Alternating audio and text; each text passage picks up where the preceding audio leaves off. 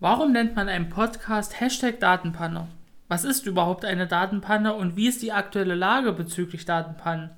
Unter anderem um dieses Thema geht es in der neuen Folge unserer Podcast-Reihe Hashtag Datenpanne, der Podcast zu Datenschutz und Cybersicherheit.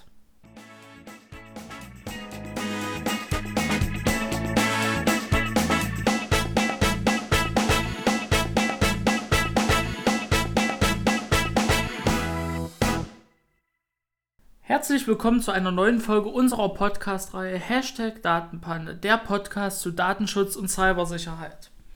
Mein Name ist Alexander Dobert und zum nunmehr zweiten Male wollen wir uns heute den Themen Datenschutz und Cybersicherheit annehmen. Bevor wir jedoch in das eigentliche Thema dieser Folge starten können, möchte ich mich im Namen unseres gesamten Teams für das Feedback zu unserer ersten Folge bedanken. Wir haben einerseits Feedback von uns bislang vollkommen unbekannten Zuhörern bekommen, aber andererseits auch von vielen Mitarbeitern, die in Unternehmen tätig sind, die wir aktuell schon beraten.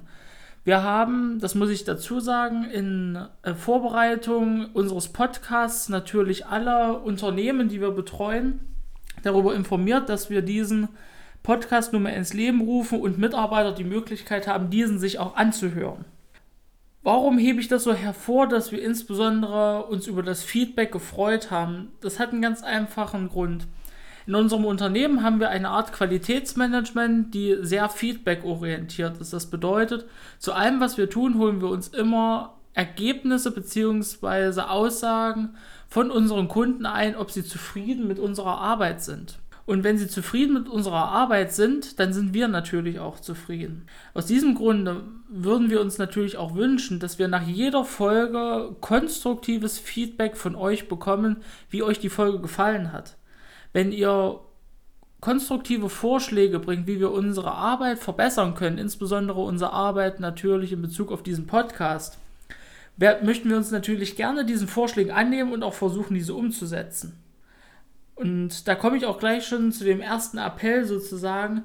Wenn ihr diesen Podcast hört und im Nachgang Vorschläge habt, wie wir, was wir verbessern können, welche Themen unter Umständen wir auch aufgreifen können, nehmt einfach Kontakt mit uns auf. Wir haben die entsprechenden Möglichkeiten, dass wir neue Themen bzw. auch Änderungen in unserem Programm sozusagen vornehmen können. Kommen wir nun aber zu unserem ersten eigentlichen Thema. Vor und nach der Veröffentlichung unserer ersten Podcast-Folge hat uns etliche Male die Frage per E-Mail, auch im persönlichen Gespräch, telefonisch, also über verschiedenste Formen unserer Kommunikationskanäle erreicht, warum wir unseren Podcast so genannt haben, wie wir ihn eben nennen. Hashtag Datenpanne.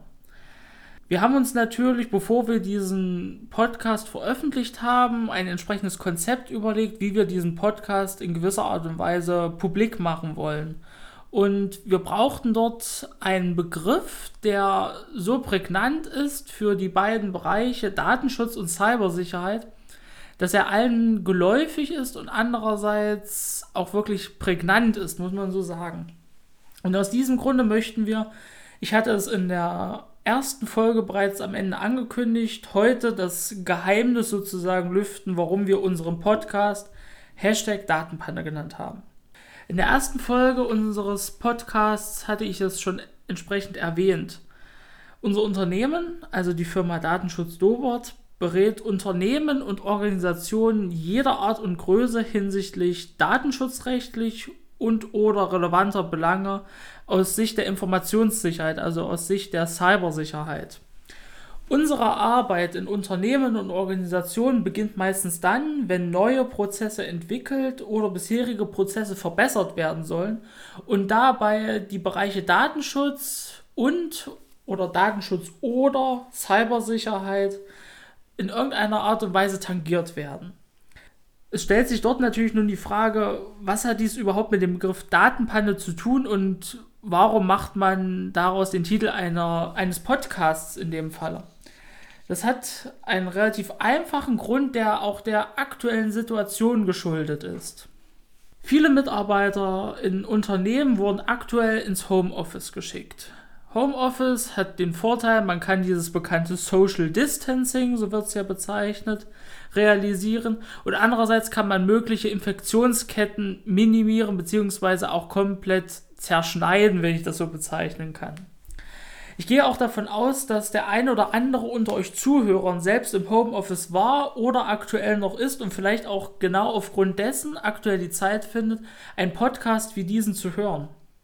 Diesen Umstand, insbesondere dass Mitarbeiter aktuell sozusagen fernweg von den vertrauten Umgebungen im Arbeitsalltag ist und auch so eine gewisse Ferne zur IT-Abteilung eines jeweiligen Unternehmens besteht, hat insbesondere dazu geführt, dass sich Kriminelle, man kann das äh, scherzhaft sagen, dazu veranlasst gesehen haben, als ob das ihre Pflicht sozusagen war, die aktuelle Lage auszunutzen, um über gefälschte E-Mails Unternehmen zu schaden. Da geht es meistens darum, dass Unternehmensinfrastrukturen beeinträchtigt werden soll oder dass beispielsweise auch Erpressungen hinsichtlich Geld stattfinden. Es stellt sich natürlich die Frage, was passiert in der aktuellen Zeit genau mit Mitarbeitern, die im Homeoffice sind in Bezug auf Datenschutz und IT-Sicherheit. Ich habe aus diesem Grunde mal zwei aktuelle Pressemüll Pressemeldungen des Bundesamtes für Sicherheit und Informationstechnik, kurz BSI, herausgesucht, die ich euch gern vorstellen würde. Wenn ich jetzt anfange, ein bisschen zu rascheln, hängt das damit zusammen, dass ich mir diese noch in analoger Form geholt habe und gerade hier vor mir liegen habe. Ähm, ich gebe gleich zu äh, Anfang auch die Informationen. Die Links zu den Pressemitteilungen des BSI findet ihr unter eurem Podcast-Player in den Show Notes. Und zwar, es geht einmal um eine Pressemitteilung schon aus 2019, in dem Falle vom 23. September 2019, die bezeichnet wird als Zunahme von erfolgreichen Cyberangriffen mit Emotet. BSI rät zu Schutzmaßnahmen. Dazu muss man Folgendes wissen die meisten Angriffe, die aktuell per E-Mail erfolgen, sind so gerichtet, dass man das sogenannte Social Engineering ausnutzt. Social Engineering, was ist das ganz kurz gesagt? Das ist das Ausnutzen von Empfängern von E-Mails sozusagen mittels täuschend echter Inhalte. Der ein oder andere von euch wird sicherlich auch schon mal so eine E-Mail bekommen haben. Ja, geben Sie bitte hier jetzt Ihre Amazon-Daten ein. Äh, wir müssen Ihr Konto verifizieren. Oder Ihr Konto wurde gesperrt. Bitte geben Sie hier Ihre äh, Zugangsdaten für das Online-Banking ein. Das sind typische Fälle von Social Engineering. Und Genau das passiert aktuell auch immer noch, obwohl diese Pressemitteilung in dem Fall aus September 2019 ist, in vielen Unternehmen. Insbesondere sind die Abteilungen, die mit Buchhaltung und Rechnungswesen zu tun haben, davon betroffen. Das zeigt sich zum Beispiel wie folgt. Ähm, das Bundesamt für Sicherheit und Informationstechnik, äh, ich zitiere jetzt mal aus der Pressemitteilung, sagt insbesondere, insbesondere die in den Spam-E-Mails enthaltenen Zitate aus einer vorhergehenden E-Mail-Kommunikation mit dem vermeintlichen Absender lassen die bösartigen E-Mails dabei für viele Empfänger authentisch erscheinen und verleiten sie zum Öffnen der schädlichen Office-Dokumente. Das bedeutet, wie geht ein Krimineller in dem Falle beim Thema Social Engineering mittels einer E-Mail vor? Er hat meistens sich über mehrere Wochen hinweg schon Zugang zu einem E-Mail-Postfach verschafft und hat E-Mails abgegriffen, um die Chance zu haben, E-Mails zu generieren, die so täuschend echt aussehen, als würde man mit einem Geschäftspartner kommunizieren, den man schon jahrelang kennt und dadurch diesen Empfänger der E-Mail dazu verleitet, ein Office-Dokument zu öffnen. Ein Office-Dokument, ihr wisst es alle, eine Word-Datei, eine Excel-Datei oder auch eine PowerPoint-Präsentation beispielsweise, sind die idealen Einfallstore für Schadsoftware, muss man so, so sagen. Das hat folgenden Grund. Ähm, der eine oder andere von euch hat, wenn er Word, Excel oder PowerPoint offen hat, schon mal die Registerkarte Makros gesehen. Makros sind kleine Programme, die im Zuge von Office-Dokumenten genutzt werden können, um bestimmte Funktionen sozusagen hervorzurufen, die man für bestimmte Projekte sozusagen benötigt. Diese Makros, also der Programmcode, der hinter einem Makro steckt, ähm, kann so gestaltet werden, dass entsprechende Software nachgeladen wird aus dem Internet, die Schaden in Unternehmen einrichten kann. Genau das passiert auch in dem Falle beim Social Engineering, wenn Office-Dateien mit, äh, mit der Schadsoftware Emotet äh, verschickt werden. Was ist Emotet? Emotet ist eine Schadsoftware, die zu den sogenannten Verschlüsselungstrojanern zählt. Das bedeutet, wenn man eine E-Mail bekommt mit einer Schad schädlichen Office-Datei sozusagen und man diese Datei öffnet und diesen Warnhinweis, es gibt dann immer einen Warnhinweis, ja, Sie öffnen jetzt ein Makro, Sie führen ein Makro aus. Sind Sie damit einverstanden? Genau in diesen Fällen wird dann die Schadsoftware Emotet nachgeladen und nimmt sozusagen seinen freien Lauf. Wie funktioniert das? Die Schadsoftware wird nachgeladen, sie startet sich automatisch selbst und meistens merkt man das dadurch, dass der Computer plötzlich ganz äh, ausgelastet, also richtig ausgelastet ist, der Prozessor und der Arbeitsspeicher, dass die Festplatte viel arbeitet. Meistens bemerkt man das erst dann, wenn es schon zu spät ist. Das heißt, wenn Daten plötzlich, also wenn Dateien auf dem Computer plötzlich komische Endungen bekommen oder wenn sich manche Dateien nicht mehr öffnen lassen. Spätester Zeitpunkt, zu dem äh, man das merkt, dass man Opfer eines solchen Angriffs geworden ist, ist dann, wenn plötzlich sich der Computer neu startet und ein Bootscreen aufgeht. Das heißt, wenn man ja den Computer neu startet, sieht man ja meistens das Windows-Logo, wenn der Computer bootet. Aber in dem Falle sieht man dann so etwa eine ja, wie kann man das bezeichnen, eine Hinweismeldung in Anführungszeichen, dass der Computer gesperrt wurde, alle Daten verschlüsselt wurden und man nur mittels äh, der Übermittlung von Bitcoins die Daten wieder entschlüsseln kann. Das ist der, das sind die aktuellen Angriffe, die über Emotet auch immer noch laufen. Die Frage stellt sich nun, die werdet ihr euch sicherlich auch stellen, was ist, wenn ich bemerke, dass bei mir auf dem Computer irgendwas merkwürdig läuft, was so nicht laufen soll.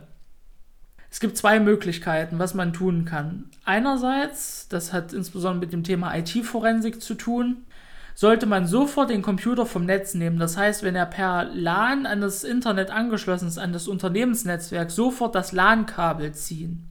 Ist er per WLAN angebunden oder anderweitig und es müssen unbedingt Daten vor Verschlüsselung gerettet werden, dann ist wirklich die einzig vernünftige in dem Falle, auch wenn das aus Sicht der IT-Forensik nicht die beste Möglichkeit ist. Man zieht den Netzstecker bzw. nimmt den Computer oder den Laptop vom Netz. Bei Laptops nimmt man in dem Fall dann ja den Akku raus und zieht natürlich den Netzstecker.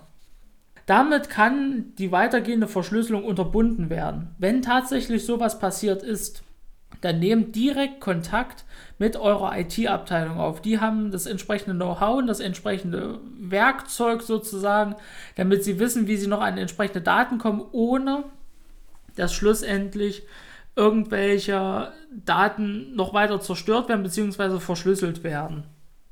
Diese erste Handlungsanweisung sozusagen, bzw. Handlungsempfehlung, es ist ja, ich erteile ja nur Empfehlungen sozusagen ist die, die ihr gerne auch an Kollegen, an Freunde, Bekannte und so weiter weitergeben könnt. Denn diese Verschlüsselungstrojaner sind sehr penetrante kleine Biester, muss man wirklich sagen, die, wenn sie einmal auf einem Computer drauf sind, meistens nur dadurch beseitigt werden können, dass Computer komplett neu aufgesetzt werden müssen. Und stellt euch vor, auf eurem Computer ist so ein Trojaner drauf, er verschlüsselt die Datei nach und nach und euer Computer ist an ein ein, ein Netzlaufwerk angebunden, welches auf einem Server liegt und nach und nach werden alle Dateien auf dem Server verschlüsselt. Und dadurch kann ein Unternehmen nicht mehr arbeiten. Das wäre das Schlimmste, was passieren kann. Und genau in diesem Zusammenhang möchte ich natürlich auch darauf eingehen, wie wir nun auf Basis beispielsweise der Angriffe mittels der Schadsoftware Emotet und der aktuellen Lage die viele Menschen im Homeoffice sind und dadurch möglicherweise geeigneter für solche Angriffe sind, zu dem Titel unseres Podcasts gekommen sind. Das ist relativ einfach. Ein Hinweis nur vorab. Bevor wir uns jetzt mit dem Thema Datenpanne noch näher beschäftigen, ist es erforderlich, dass wenn ihr die Möglichkeit habt, einfach einmal einen Gesetzestext in die Hand nehmt. In dem Falle den Gesetzestext zur Datenschutzgrundverordnung. Genau das gleiche mache ich natürlich auch immer, denn das ist so etwa die Angewohnheit, die ich mir von den Juristen übernommen habe. Man kann zwar viel Wissen im Kopf haben, aber am Ende ist es wichtig, dass man nochmal ins Gesetz schaut, weil man so nur die Möglichkeit hat, auch den richtigen Gesetzestext anzuwenden, damit sich keine Flüchtigkeitsfehler sozusagen auftun. Wenn ihr die Möglichkeit habt, dann öffnet den Artikel 33 Datenschutzgrundverordnung. Diejenigen, die aktuell kein Gesetz zur Hand haben, das ist nicht schlimm. Ich werde jetzt sowieso auf die entsprechenden Handhabungen eingehen. Nach Artikel 33 Datenschutzgrundverordnung muss in den Fällen, in denen voraussichtlich aufgrund äh, eines Vorfalls besondere Gefahren für den Schutz von betroffenen Personen entstehen, eine sogenannte Datenpanne an die Aufsichtsbehörde gemeldet werden. Und genau dies ist meistens auch dann der, äh, ist meistens der erste Fall, in dem Unternehmen sich richtig erstmalig mit der Datenschutzaufsicht, also mit dem, in dem Fall dem Landesbeauftragten für Datenschutz, auseinandersetzen müssen und erstmalig auch mit diesen zu tun haben. Und genau in diesem Zeitpunkt wird auch der Datenschutzbeauftragte eines Unternehmens, sofern einer existiert, sowie die Unternehmensleitung einem richtigen Härtetest im Bereich Datenschutz sozusagen unterzogen. Es stellt sich nämlich immer dann die Frage, wenn tatsächlich eine Datenpanne eingetreten ist, war das, was wir in den vergangenen Wochen und Monaten im Bereich Datenschutz getan haben, das Richtige oder müssen wir unbedingt nachsteuern und vielleicht einige Prozesse ändern, vielleicht auch nochmal neu sensibilisieren? Meist ist es in diesen Fällen so, wenn eine Datenpanne eingetreten ist und man sozusagen ins kalte Wasser geschmissen wurde, dass man sich als Unternehmer bzw. als Führungskraft externe Hilfe holt, um sozusagen noch einmal einen neutralen Blick zu erhalten und eine neutrale Einschätzung von extern zu bekommen, was gut gelaufen ist, was vielleicht nicht so gut gelaufen ist. Und genau hier kommen wir, also die Firma Datenschutz Dobert, immer öfter in letzter Zeit ins Spiel. Das ist wahrscheinlich bei allen Unternehmen, die im Bereich Datenschutz und Cybersicherheit so ist, wenn irgendein Vorfall eingetreten ist, werdet ihr wahrscheinlich auch immer kontaktiert mit der Bitte, helft uns. Helft uns irgendwie, kommt her, wir brauchen eure Unterstützung. Und genau dann möchten wir natürlich auch entsprechend unterstützen. Dafür sind wir auch da, das ist unsere Aufgabe. Und wir gehen in diesen Fällen dann in die Unternehmen, analysieren die Lage, was ist vorgefallen, was ist genau passiert und bewerten natürlich auch, was die Folgen dieses Vorfalls in dem Falle war. Und genau dort nehmen wir zum Beispiel auch immer die Bewertung vor, ob ein Unternehmen tatsächlich eine Datenpanne erlitten hat, die auch tatsächlich als solche bezeichnet werden kann oder ob dieser Begriff Datenpanne nur so über, oberbegriffsartig genutzt wurde. Und aus dem Grunde äh, komme ich auch gleich zu der zweiten Frage, die uns gestellt wurde. Warum steckt bei euch im Podcast-Titel hinter dem Begriff Datenpanne ein Fragezeichen und ein Ausrufezeichen? Das hat auch einen relativ einfachen Grund. Nicht alles, was möglicherweise subjektiv als Datenpanne aufgenommen wird, ist objektiv auch eine Datenpanne. Und genau aus diesem Grunde ist sozusagen die Frage, die sich stellt, ist das eine Datenpanne? Kann das unter Umständen auch mit dem Ausrufezeichen dann, das ist eine Datenpanne gelten? Das bedeutet, der Begriff Datenpanne ist insgesamt ein sehr wandlungsfähiger Begriff, beziehungsweise auch ein Begriff, der keine festen Grenzen hat, sondern immer vom Einzelfall her betrachtet werden muss. Und genau so sind wir auch zum Titel unseres Podcasts gekommen. Einfach den oftmaligen Start unserer Arbeit als Titel nehmen. Einfach das, was wir tun. Datenpannen analysieren und bewerten und schauen, ob eine Datenpanne tatsächlich auch eine Datenpanne ist. Und so wisst ihr nun auch, wie wir zu unserem Podcast-Titel Hashtag Datenpanne, Fragezeichen, Ausrufezeichen gekommen sind. Da wir in dieser Podcast-Folge aber nicht nur uns darauf vorbereitet haben, zu erklären, warum wir unseren Podcast so genannt haben, sondern ihr auch tatsächlich einen Mehrwert aus dieser Podcast-Folge ziehen sollt, haben wir uns als Ziel für heute noch genommen, überhaupt über das Thema Datenpanne zu sprechen wie die aktuelle Lage auch tatsächlich ist. So, nunmehr aber zu unserem zweiten Thema. In unserem zweiten Thema soll es nunmehr vertieft um das Thema Datenpanne aus Sicht des Datenschutzes und der Informationssicherheit gehen. Ich habe bereits vor einigen Minuten in unserem ersten Teil dieses Podcasts eine Definition genannt, wie man den Begriff der Datenpanne sozusagen in Worten bzw. in Sätzen festmachen kann. Ich möchte es aber noch einmal mit ganz einfachen Worten zusammenfassen. Eine Datenpanne ist vom Grundsatz her jedes Ereignis, bei dem der Schutz von personenbezogenen Daten verletzt wurde. Das ist so der Grundsatz, auf den sich alle Datenschützer sozusagen verständigt haben. Doch wann haben wir überhaupt mit einer Datenpanne zu tun? Eine Dat mit einer Datenpanne haben wir immer dann zu tun, wenn, also in dem Fall mit einer meldepflichtigen Datenpanne, ich bezeichne es mal so, haben wir immer dann zu tun, wenn, Person, wenn die Rechte natürlicher Personen, also die Rechte eines jeden Menschen, hinsichtlich seiner Grundfreiheiten in der Art und Weise verletzt wurden, dass aufgrund der Verletzung des Schutzes von personenbezogenen Daten möglicherweise eine Gefahr ausgeht. Genau in diesen Fällen hat man zum Beispiel auch die Pflicht, als Verantwortlicher, also als Geschäftsführer, als Unternehmensleitung, binnen 72 Stunden an die Aufsichtsbehörde äh, eine Datenpanne zu melden. Diese 72 Stunden sind euch wahrscheinlich aus dem Grunde bekannt, weil sie durch die Medien in vieler Art und Weise gegangen ist und für viel Schrecken sozusagen gesorgt hat. Die Frage, ob tatsächlich nun aber eine Datenpanne vorliegt, die tatsächlich meldepflichtig ist, das ist die Aufgabe des Datenschutzbeauftragten bzw. der Unternehmensleitung binnen der ersten 72 Stunden, nachdem man eine Datenpanne bemerkt hat. Denn stellt sich heraus bei einer Analyse und Bewertung des Vorfalls, dass zwar möglicherweise personenbezogene Daten unter Umständen kompromittiert wurden, aber keine Gefahr für, beziehungsweise kein Risiko für die Rechte und Freiheiten von einer natürlichen Person, also für einen Mensch entstanden sind oder entstehen könnten, dann muss zum Beispiel keine Meldung an die Aufsichtsbehörde erfolgt sei, erfolgen. Aber fragen wir uns nun mehr oder weniger, in welchen Fällen muss ich denn beispielsweise eine Datenpanne melden? Hierzu vielleicht zweite Pressemitteilung, die ich mir herausgesucht habe, in dem Falle von der Ruhr-Universität Bochum. Das ist eine Pressemitteilung aus Anfang Mai 2020. Der eine oder andere von euch wird es vielleicht in den Medien gehört haben. Die Ruhr-Universität Bochum ist eine staatliche Universität mit mehreren 1000 Studierenden und natürlich auch dem entsprechenden Lehrkörper.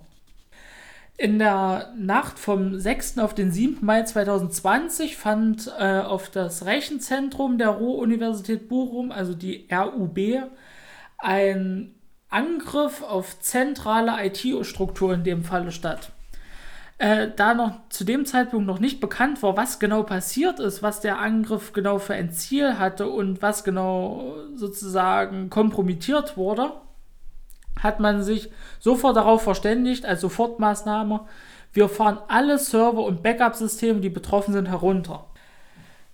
In den ersten Tagen wurde noch wild spekuliert, was der Angriff gewesen sein könnte und was insgesamt welcher Schaden entstanden ist. Der Schaden, der entstanden ist, das weiß man heute, ist so gravierend, dass unter Umständen äh, neue Benutzerkonten für E-Mail-Adressen vergeben werden mussten, dass teilweise neue IT-Infrastruktur gekauft werden musste, dass äh, die, der Lehrbetrieb, der funktioniert in der Zwischenzeit zwar, aber die Arbeitsfähigkeit der Universität noch nicht hinreichend wiederhergestellt ist. Das zeigt, selbst große Rechenzentren von Universitäten, die eigentlich krisengewappnet sein müssen, sind heutzutage nicht vor Cyberangriffen, also vor Hackerangriffen oder anderen Computerangriffen sozusagen geschützt.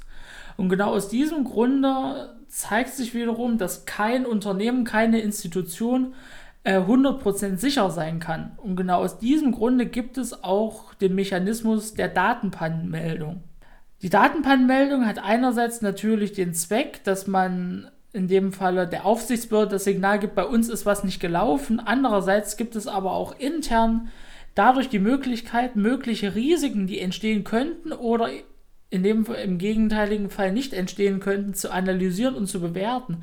Das heißt, dass man durch die Analyse, ob eine Datenpanne in dem Fall tatsächlich vorliegt oder nicht, die Möglichkeit hat, selber auch sozusagen zu bewerten, ob so wie es gelaufen ist, ob das richtig war, ob die Maßnahmen, die im Vorfeld ergriffen wurden, tatsächlich die richtigen waren oder ob vielleicht nachgesteuert werden muss. Das ist ja möglich.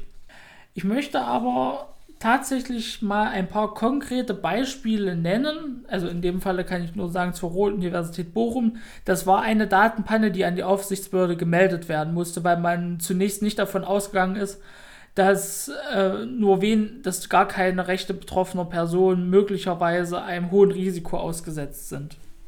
Aber zurück zu meiner eigentlichen Fragestellung ich habe mich im Vorfeld der Vorbereitung dieses Podcasts also der, und der Aufnahme dieses Podcasts einmal mit den IT-Sicherheits- bzw. mit den Datenpannenvorfällen beschäftigt, die wir in den letzten Monaten bzw. in den letzten zwei Jahren begleitet haben. Ich nenne nur mal drei Beispiele, wo ich dann auch noch mal vertieft darauf eingehen möchte. Das sind in dem Fall die Beispiele, die aus unserer täglichen Praxis kommen. Das ist einmal der Laptop-Diebstahl. Das ist einmal die falsch übersandte E-Mail, beziehungsweise auch der Einbruch in einen Kindergarten beispielsweise. Komme ich zum ersten Beispiel, der Laptop-Diebstahl. Wir haben ein Unternehmen in Betreuung, das ist in der Produktionsbranche tätig und der Geschäftsführer arbeitet gern auch von zu Hause aus und nutzt deshalb einen Laptop. Äh, dieser Laptop, das muss man dazu wissen, ist Festplatten verschlüsselt und es liegen keine, es liegen sowieso keine Daten auf der Festplatte, sondern die liegen alle auf einem Server, auf den man nur kommt, wenn man sich per VPN in das Unternehmensnetzwerk eingewählt hat. Es kam, wie es kommen musste. Äh, der Geschäftsführer war eines Tages mit seinem Auto unterwegs, hatte in seiner Laptoptasche den Laptop drin, war kurz, äh, musste kurz einen Weg erledigen, hat aufgrund dessen die Tasche im Auto gelassen das Fenster wurde eingeschlagen und der Laptop wurde mitgenommen. Ganz aufgebracht bekomme ich dann den Anruf, ähm, mir wurde mein Laptop geklaut, müssen wir das jetzt an die Aufsichtsbehörde melden? Ist das jetzt ganz schlimm, was hier jetzt passiert ist? Was muss ich jetzt machen? Die erste Aussage, die ich dann immer gegenüber dem Melder sozusagen bringe, ist, bleiben Sie ruhig, beruhigen Sie sich, atmen Sie tief durch, wir schauen uns das an. Meistens ist es dann so, dass wenn tatsächlich eine Datenpanne eingetreten ist, dass wir in die Unternehmen fahren, um persönlich mit den Menschen zu reden. Denn meistens kann man, wenn diese aufgebracht sind, beziehungsweise dadurch äh, massive Anspannung verspüren, kann man so den Druck rausnehmen. Also haben wir, äh, bin ich am gleichen Tag, das, die, diese Fälle bearbeite ich meistens dann, bin ich in das Unternehmen gefahren habe mich mit dem Geschäftsführer und mit dem IT-Verantwortlichen zusammengesetzt. Meine erste Frage, die ich in einem solchen Gespräch dann immer stelle, ist folgende. Was ist genau passiert und wie ist die Infrastruktur geschaltet von dem, was vielleicht geklaut wurde in dem Falle? Da erzählt mir dann der Geschäftsführer die gesamte Geschichte noch einmal, dass er mit seinem Auto unterwegs war, dass sein Laptop geklaut wurde. Und dann frage ich dann, äh, immer den IT-Verantwortlichen in dem Falle, wie war denn der Laptop gesichert? Und der IT-Verantwortliche sagt mir dann, ja, die Festplatte ist verschlüsselt. Der Geschäftsführer muss sich mit Passwort und äh, Benutzername anmelden. Er muss sich dann nochmal im VPN-Netzwerk anmelden mit seinen Benutzerdaten. Und dann kann er erst drauf zugreifen. So, und dann sage ich dann immer, wie lang war denn Ihr Passwort? Dann bekomme ich dann meistens dann die Gegenfrage, ja, welches Passwort meinen Sie denn? Ja, dann sage ich ja einmal das Passwort für die Festplattenverschlüsselung und dann einmal das Passwort für Ihr Benutzerkonto.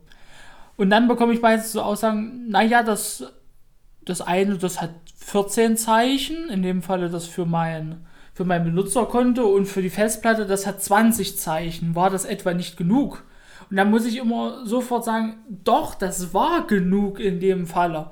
Weil man muss dazu sagen, dort waren einmal nicht wirklich sehr kritische Daten. Andererseits, desto länger ein Passwort ist, desto besser ist es natürlich.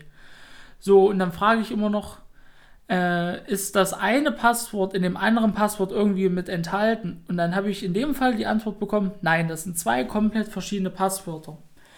Und dann stelle ich dann immer so die nüchterne Frage, gehen Sie denn davon aus, dass ein der, der in dem Falle das klaut, es schafft, sowohl Festplattenpasswort als auch das Passwort für ihr Benutzerkonto äh, zu hacken bzw. herauszufinden, sodass er auf ihre Daten zugreifen kann, oder ist es eher unwahrscheinlich? Meistens bekomme ich dann als Antwort, naja, es ist wahrscheinlich unwahrscheinlich. Warum wird es so sein? Die meisten, die Laptops oder generell Elektronikgeräte aus Taschen, aus Autos klauen, das ist meistens nur Beschaffungskriminalität. Das heißt, die Geräte werden meistens weiterverkauft. Die meisten haben kein Interesse daran, die Daten, die auf dem Laptop oder auf dem Handy war, weiter äh, zu nutzen in irgendeiner Weise. Die möchten die möglichst leer sozusagen verkaufen. Und aus dem Grund, insbesondere dann, wenn man tatsächlich solche Schutzmechanismen äh, da hat, dass man Festplatten verschlüsselt, dass man lange Passwörter nutzt und so weiter, hat man die Möglichkeit, äh, dass man zwar einen Datenpannenvorfall hat, aber einen Datenpannenvorfall, der nicht meldepflichtig ist, weil kein Risiko für die Rechte und Freiheiten natürlicher Personen besteht. Voraussichtlich zumindest. Und genau in solchen Fällen muss dann auch nicht an die Aufsichtsbehörde gemeldet werden. Deshalb mein zweiter Ratschlag, den ich euch sozusagen geben kann. Wenn ihr die Möglichkeit habt, eure Festplatte zu verschlüsseln von eurem mobilen Endgerät, macht das.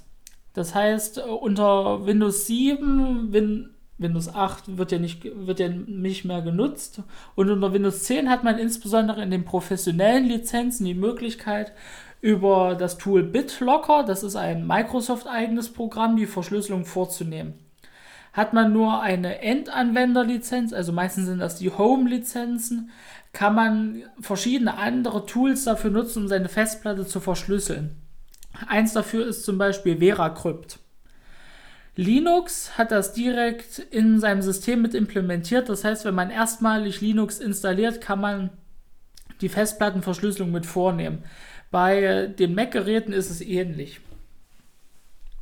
Das ist zumindest der erste An der zweite Ansatz, die zweite Hilfestellung, die ich euch geben möchte. Dritte Hilfestellung in dem Fall ist, nehmt sichere und lange Passwörter. Das heißt, nehmt nicht die bekannten Passwörter Test, Passwort 123456 oder 1234 Test, 123456 Passwort und solche sondern denkt euch individuelle Passwörter aus, die nur ihr können, kennen könnt. Einfachstes Beispiel, nehmt euch einen Satz, einen ganz normalen Satz, nehmt dort immer den ersten Buchstaben eines jeden Wortes, so wie er geschrieben wird, nehmt vielleicht noch ein paar Sonderzeichen mit dazu und ein paar Zahlen. Das heißt, dass ihr ein O gegen eine Null austauscht beispielsweise oder ein I gegen ein Ausrufezeichen. Und so könnt ihr sichere Passwörter euch selber bauen, die ihr euch aber auch merken könnt. Ihr müsst euch in gewisser Art und Weise müsst ihr euch auch Eselsbrücken bilden, damit ihr euch die Passwörter merken könnt. Denn ansonsten ist das sicherste Passwort überhaupt nicht relevant. Ich hatte in einem Unternehmen schon einmal den Fall, da wurde, äh, das ist, bin ich nur durch Zufall bei einem Audit bin ich darauf gestoßen. Dort hatte ein Mitarbeiter unten an seinem, an seinem Computermonitor ähm, aufgeklebt, 70 Zeichen war es bestimmt ein Passwort. Er hat gesagt, na, ich möchte ein besonders sicheres Passwort haben mit 75 Zeichen oder 70 Zeichen waren es. Der hat das dann in ein Beschriftungsgerät eingetippt, hat sich das Ding ausdrucken lassen und hat das unten an seinen Computermonitor dran geklebt. In der Meinung, ja, äh, ich habe ein sicheres Passwort, aber wie soll ich mir das denn bitte merken? Der hat es zwei Tage lang hat das gemacht. Der hat Zeichen für Zeichen eingegeben. Meistens hat er sich dabei vertippt. Nach zwei Tagen hat er dann gesagt, jetzt ändere ich mein Passwort wieder in etwas, das ich mir merken kann, aber was trotzdem sicher ist. Das heißt, Passwörter müssen so gestaltet sein, dass man sie sich merken kann oder zumindest so komplex sind, dass man sie sich nicht aufschreiben muss und äh, sich dreimal dabei vertippt sozusagen. Was ist der zweite Fall, in dem es relevant sein könnte, dass eine dass eine Datenpanne an die Aufsichtsbehörde gemeldet werden muss. Nehmen wir folgendes Beispiel. Ähm, die falsch übersandte E-Mail. Ich hatte ein Unternehmen, das habe ich aktuell auch in Betreuung, das ist im Bereich Kita-Wesen äh, zuständig. Äh, Im Kindergartenbereich äh, ist man dazu verpflichtet, über die jeweiligen Kinder, also in Sachsen-Anhalt nennt sich das, ist das das KIFIG, das Kinderförderungsgesetz gibt es aber auch in den entsprechenden Regelungen zur Kinder- und Jugendhilfe aus dem Sozialgesetzbuch. Dass in den Fällen, wenn möglicherweise eine Kindeswohlgefährdung vorliegt, dass das der jeweilige Kita-Träger an den, äh, an den örtlichen Träger der Kinder- und Jugendhilfe geben muss, also in dem Fall an das Jugendamt. Dafür gibt es so entsprechende schöne Formulare, die man ausfüllen kann und dann hinsenden kann. Meistens wird das per E-Mail gemacht, die signiert werden. Das möchten manche Jugendämter so, die möchten nicht mehr unbedingt Fax und Papier haben. Obwohl sie dann wahrscheinlich davon, gehe ich zumindest aus, dass dann trotzdem ausdrucken werden. So, und was ist passiert? Es ist das relativ Einfache passiert. Es wurde eine E-Mail versandt an den zuständigen Sachbearbeiter im Jugendamt und aus irgendwelchen Gründen hat sich noch ein zweiter Kontakt mit in die E-Mail verirrt. Nämlich in dem Falle war es, wenn ich mich nicht irre, ein anderer Elternteil von einem ganz anderen Kind. Und diese Person wusste damit auch von dieser möglichen Kindeswohlgefährdung. Das hat natürlich schnell Runde durch den Kindergarten gemacht und hat zu einer in gewisser Art und Weise ziemlich großen Diskreditierung der Eltern geführt, ähm, die dieser Kindeswohlgefährdung sozusagen bezichtigt wurden. Am Ende haben sich zwar die Vorwürfe dieser Kindeswohlgefährdung äh, nicht realisiert, aber es gab trotzdem erstmal eine Prüfung, auch durch das Jugendamt beispielsweise. Und dadurch wurden natürlich die Rechte auch auf freie Entfalten der Persönlichkeit der Eltern in dem Falle, die einer Kindeswohlgefährdung bezichtigt wurden, natürlich auch in gewisser Art und Weise kompromittiert. Und da fragt man sich nun, muss ich das an die zuständige Aufsichtsbehörde melden? Ich habe dann einen Anruf bekommen, bin in die Einrichtung gefahren, habe mir die Sache da geschildert lassen, habe gesagt, ja, das müsst ihr an die Aufsichtsbehörde melden und ihr müsst sofort die Eltern darüber informieren, dass dort ein Fehler passiert ist, und zwar ein gravierender Fehler. Das war natürlich ziemlich unangenehm für die Kita-Leitung in dem Fall, weil die hat äh, die Informationen dann an die Eltern gegeben. Aber es gibt die Verpflichtung aus, es gibt die Verpflichtung aus der Datenschutzgrundverordnung, dass, das ist in dem Fall in Artikel 34 Datenschutzgrundverordnung geregelt, dass wenn eine Verletzung des Schutzes personenbezogener Daten die jeweilige betroffene Person über diese Verletzung informiert werden muss. Und in dem Zusammenhang muss dann auch immer mitgeteilt werden, welche äh, Maßnahmen nunmehr ergriffen wurden, damit genau sowas nicht noch einmal passieren kann. Das heißt, dass nicht noch einmal irgendein unbefugter Dritter Informationen erhält, die er eigentlich nicht bekommen sollte. In dem Zusammenhang äh, war dann der erste Schritt, obwohl im Vorfeld eigentlich bekannt gegeben wurde, so sollen diese Mitteilungen über Kindeswohlgefährdung, diese Formblätter nicht übersandt werden. Das haben wir von vornherein gesagt, als wir in das, Unter als wir in das Unternehmen, das war eine gemeinnützige Gesellschaft mit beschränkter Haftung gegangen sind. So läuft es nicht. Ihr könnt sowas nicht per E-Mail schicken. Das sind viel zu viele Risiken und ihr schickt dort so vertrauliche Informationen. Das geht einfach nicht. Da haben wir gesagt, Nutzt eine Cloud-Lösung, die bei euch auf dem Server für ihre Freigaben erzeugt kann, die passwortgeschützt sind, wo nur der zuständige Sachbearbeiter das Passwort hat und der Mitarbeiter, der das Formular für die Kindeswohlgefährdung ausgefüllt hat. Es wurde anders gemacht. Wir haben mehrmals in unseren äh, Schulungen bzw. in unseren Handreichungen darauf hingewiesen. Da haben wir uns natürlich auch gefragt, im Nachgang, wir haben intern bei uns ein Auswertungsgespräch geführt. Wie konnte es dazu kommen? Warum wurde es nicht ernst genommen? Das hat einen relativ einfachen Grund. In der ersten Zeit haben die das versucht zu realisieren. Aber in dem Falle ist der Empfänger dieses Bogens, dieses, dieses Ausfüllbogens in dem Falle, der hatte nicht die Fähigkeiten und Fertigkeiten dazu, damit umzugehen, eine Freigabe zu nutzen und so weiter. Also in dem Falle der, der diesen Bogen, diesen ausgefüllten Bogen bekommen sollte. Der hat nicht verstanden mit Passwort und Freigabelink und so weiter. Und dadurch ist man einfach so mehr oder weniger so zur Vereinfachung der ganzen Lage, damit weiterhin verantwortungsbewusst dieser Aufgabe nachgegangen werden kann, ist man einfach darauf angegangen, naja, naja, dann machen wir es eben per E-Mail weiterhin. Als ich das erfahren habe, war ich natürlich in gewisser Art und Weise ziemlich überrascht.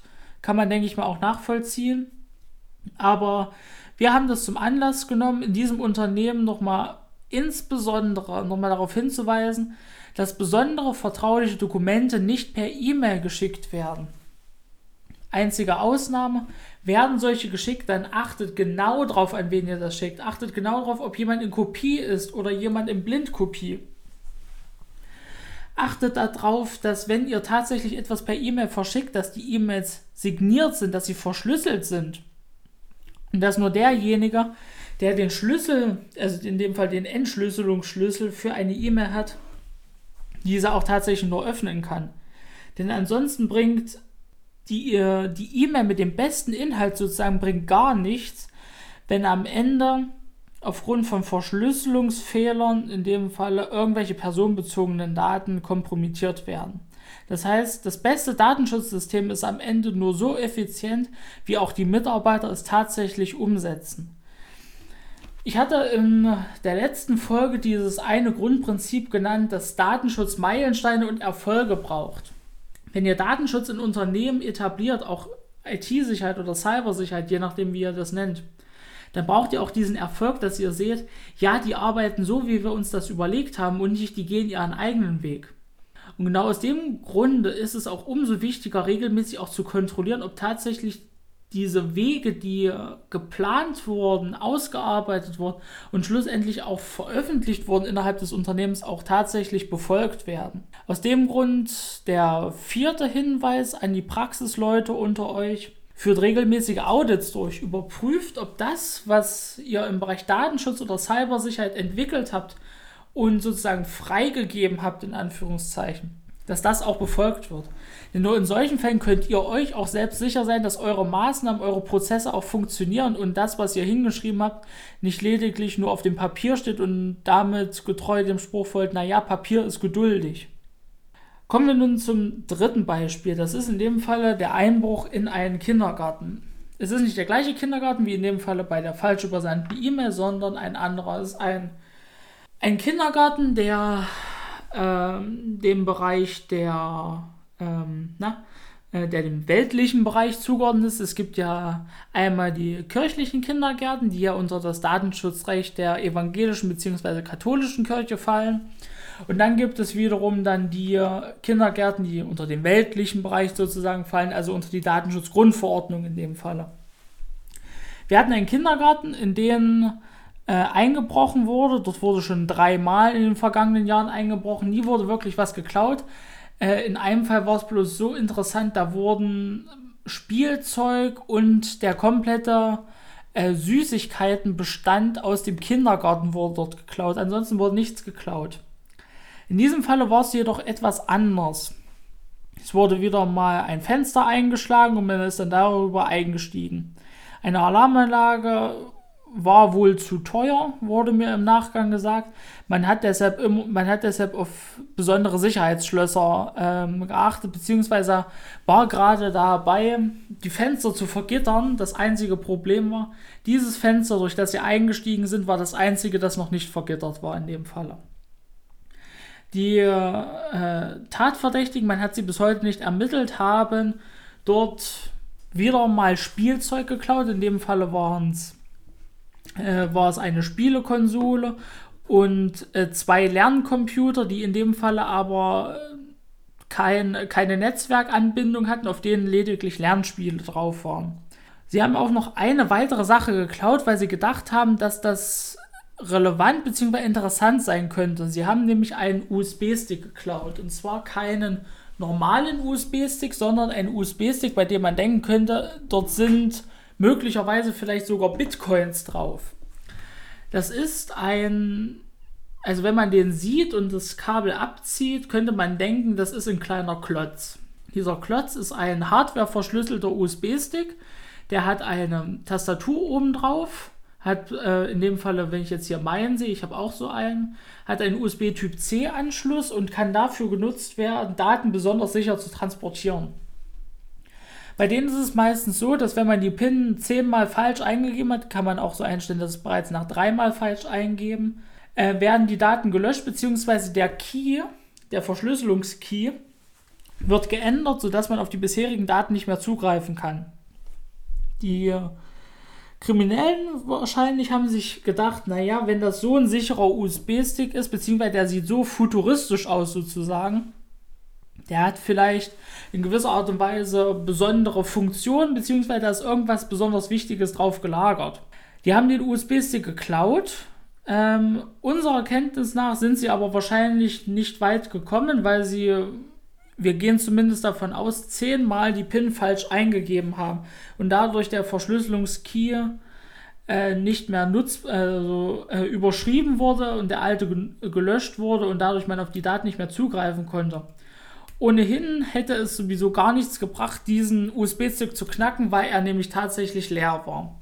Wir haben einige, einige Tage bevor dieser Einbruch war, an äh, diesen Träger äh, dieser Kindertagesstätte äh, gemeinsam wie auch in viele andere Kindertagesstätten, die wir bei dieser Gesellschaft betreuen, haben wir verschlüsselte USB-Sticks angeschafft, die wir äh, verteilt haben.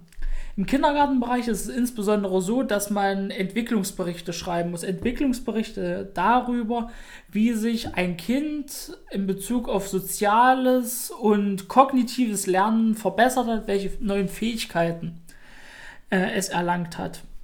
Und ähm, bislang wurden die immer auf USB-Sticks gespeichert, die nicht äh, verschlüsselt sind. Das wollten wir in dem Fall ändern, dass nur noch auf USB-Sticks gespeichert wird, die verschlüsselt sind, wodurch nicht jeder auf die Daten zugreifen kann. Das hat auch funktioniert. Seitdem ähm, wir diese USB-Sticks haben, ist einerseits das Arbeiten sicherer geworden, beziehungsweise man ist dadurch, dass man diesen Zwischenschritt hat und eine PIN eingeben muss, ist man tatsächlich auf die sichere Cloud-Lösung umgestiegen, die der IT-Dienstleister in dieser Gesellschaft, in dieser Kita-Gesellschaft etabliert hat und man hat sich am Ende gesagt, so kann man viel effektiver im Team auch an einem, in, an einem Entwicklungsbericht arbeiten.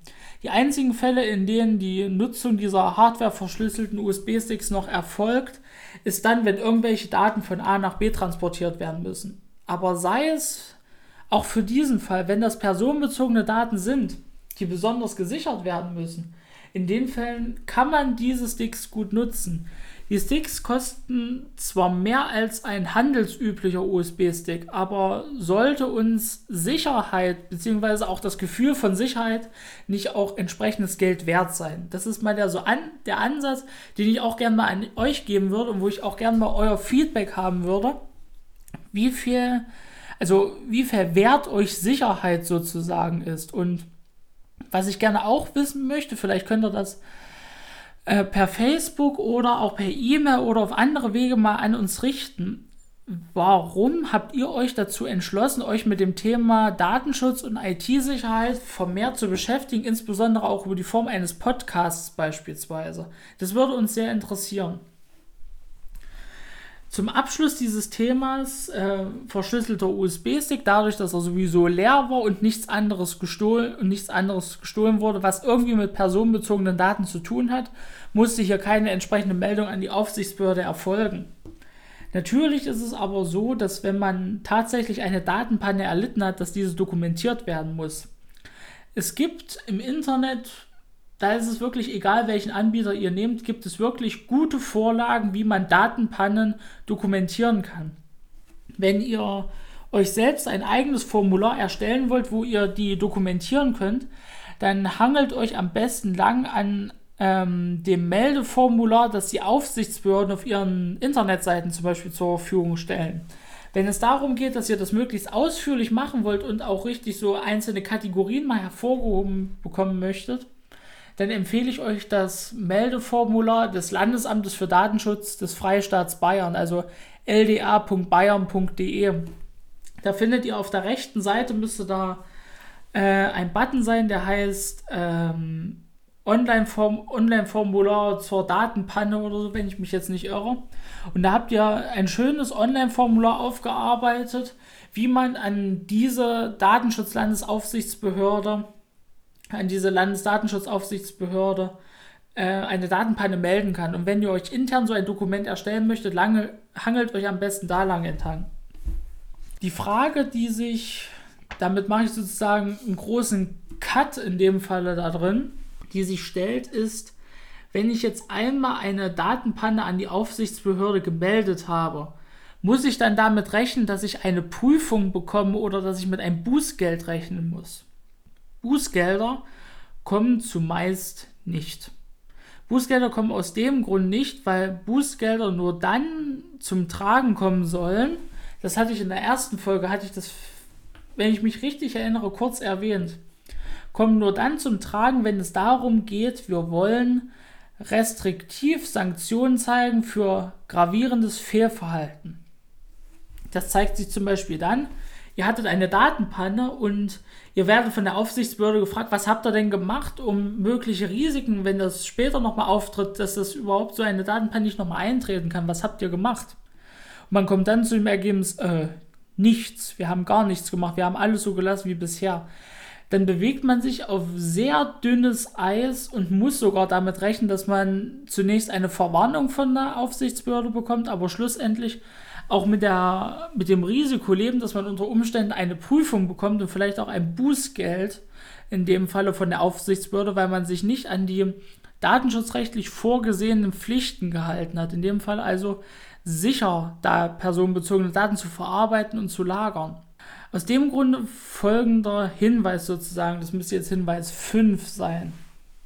Wenn ihr datenschutzgerecht arbeitet, achtet darauf, dass eure Verarbeitungsprozesse und eure Lagerung personenbezogener Daten sicher ist. Das heißt, ermöglicht Mitarbeitern bzw. denjenigen, die Zugang zu personenbezogenen Daten haben, ihre personenbezogenen Daten sicher zu lagern und sicher zu verarbeiten. Das heißt, lasst sie lange Passwörter nutzen, verschlüsselt Festplatten, nutzt verschlüsselte USB-Sticks, also sorgt für Verschlüsselung und Sicherheit in dem Fall, denn nur so habt ihr die Möglichkeit, auch sicher mit personenbezogenen Daten umzugehen.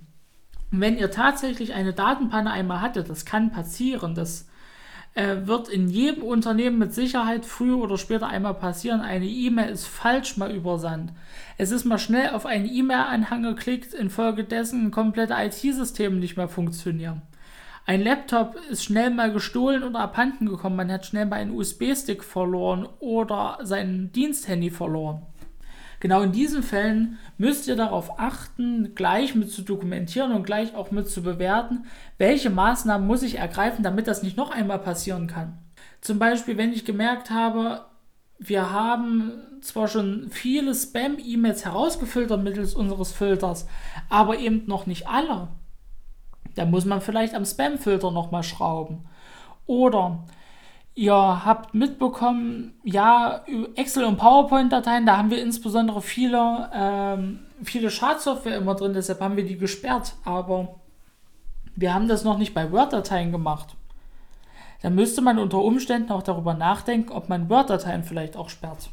Das sind eben genau diese Maßnahmen, die für die Aufsichtsbehörde schlussendlich auch relevant sind zu erfahren. Sie möchten gerne erfahren, welche Maßnahmen ihr ergreift, damit ihr schlussendlich mögliche Risiken, dass ihr sozusagen nicht wieder Opfer einer solchen Datenpanne beziehungsweise dass ihr durch eine Datenpanne kompromittiert werdet, dass das nicht noch einmal passiert.